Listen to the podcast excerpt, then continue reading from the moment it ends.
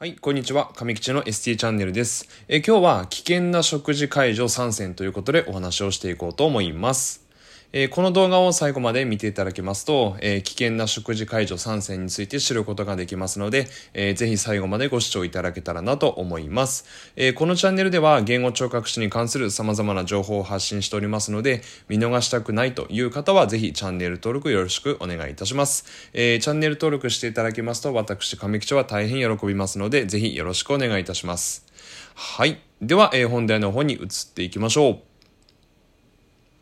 はい。えー、今回ですけども、えー、今回は、えー、危険な食事解除参戦ということで、まあ、何が危険かって言いますと、こう、まあ、誤嚥をしやすい、え、食事解除をしていますと、え、まあ、そういったことを、えー、3つお話をしていこうかなと思います。で、これは、まあ、割と、こう、まあ、若い、え、医療従事者の方に、こう、結構多いのかなと。まあ、看護師さんとか、えー、あとはまあ ST なんかでも、えー、もしかしたらね、こういう方いらっしゃるかもしれないので、もしね、動画見て、えー、いただいて、もしこう自分もね、こうそういうことをしていたかもというふうにこう思った方はね、また明日からの臨床でこう気をつけていただけたらなと思います。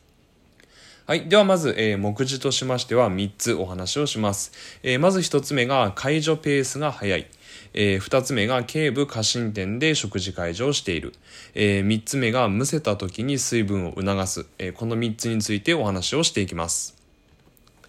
はい。ではまず、えー、1つ目ですけども、えー、食事解除のペースが速い。っていうやつですね。で、これはあの、まあ、次々とね、こう、患者さんのこう口の中にこう食べ物を入れると。で、やっぱりこう、業務が忙しかったりとか、こうなかなかこう患者さんがこう飲み込んでくれなかったりとかするともうねこうどんどんどんどんこう次々とこう口の中にこう入れたくなっちゃうんですよね。でもやっぱりそれっていうのはこう誤嚥のリスクがすごい高いので、えーと危険なんですね。で、こう、次々にこう、口の中にこう入れると、えー、口腔内にこう、まだね、こう、食感を、こう、まあ、いくらかこう、留めているわけですよね。で、それをこう、飲み込む前に、また次の食べ物をこう、どんどんどんどん入れられてしまうと、えー、まあ、口の中がこう、満帆になっちゃいますよね。で、まあ、口の外に出せるんだったらまあまだいいんですけどもこう逆の方向ですね。こう喉の方に飲み込む前に流れていってしまう。えそういう可能性もあります。でそうすると、まあの、ごっくんする前にこう喉の方に食べ物が流れていってしまいますとこう当然こう誤嚥のリスクがこう高くなってしまいますのでやっぱりこう、まあ、基本的にはこう飲み込んでからこう次の一口をこう食べてもらうと、えー、それがこう、まあ、ベストなこう食事会場のペースかなと思います。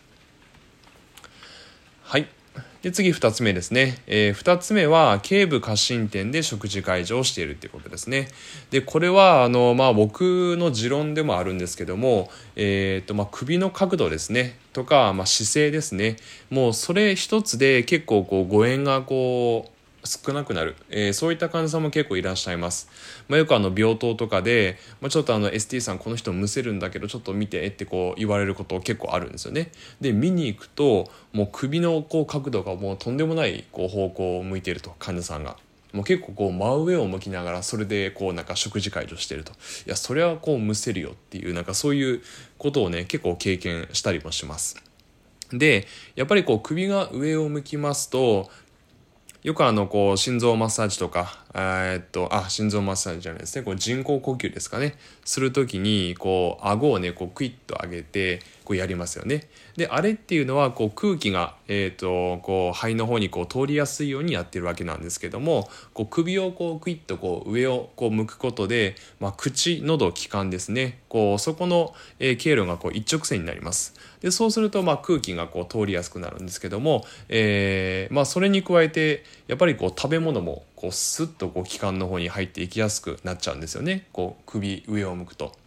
でそうするとそれっていうのはこう最も誤嚥しやすい姿勢を作ってしまっていると、えー、まあ、そういうことになりますので、えー、と首こう上を向いて、まあ、食事介助をしているのは本当にこう危険な、えー、食事介助の方法になります。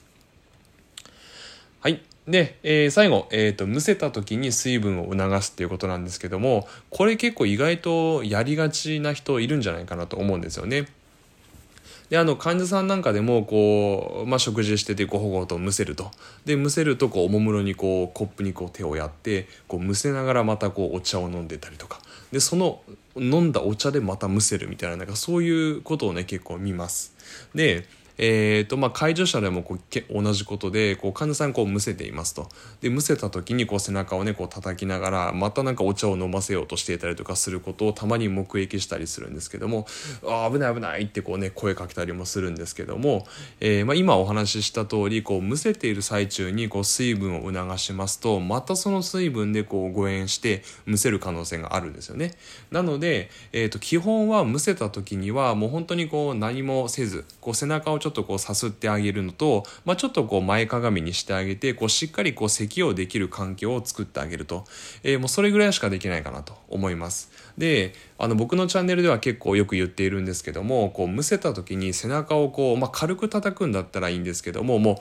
うなんかドンドンドンドンってこうなんか音がもう聞こえるぐらいこう叩く人がたまにいるんですけどもあれはかえって本当に逆効果でしてこうむせる時にはしっかりこうね胸郭をこう広げてこ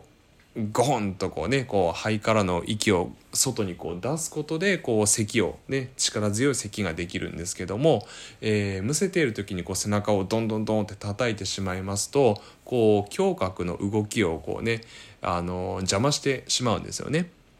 なので、えーとあれはあんまり良くないことなんですよね背中を叩くことは。まあ、なので、まあ、軽く叩くぐらいだったらいいんですけどもむせている時には、まあ、まあ背中をちょっとねこう軽くさすってあげて、まあ、前傾姿勢を取らしてあげてこうむせやすく、えー、あむせやすくと言いますかこう力強くこうむせるこうそういったこう環境を作ってあげることが、えー、介助者にとってはとても大事なことになります。なので、えー、まあ、危険な、えー、食事介助ということでこうむせている時に水分を促すということは、えーと本当に良くないことであります。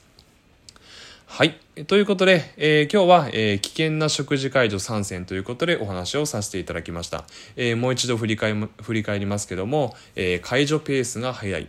えー、頸部過伸点で食事解除をしている。えー、むせた時に水分を促す、えー、この3つは本当にあの危険な食事介助になりますので、えー、介助ペースとしましては、え飲み込んでから次の一口というのが基本ですし、え頸部は、え少しこう前屈させると、えそういうふうにして食事介助をする。でむせた時には水分は促さずに、まあ、背中をさすりながらちょっとこう頸部、あの前傾姿勢を取らせてあげてこう力強くむせる、えそういった環境を作ってあげることが大事かなと。思います。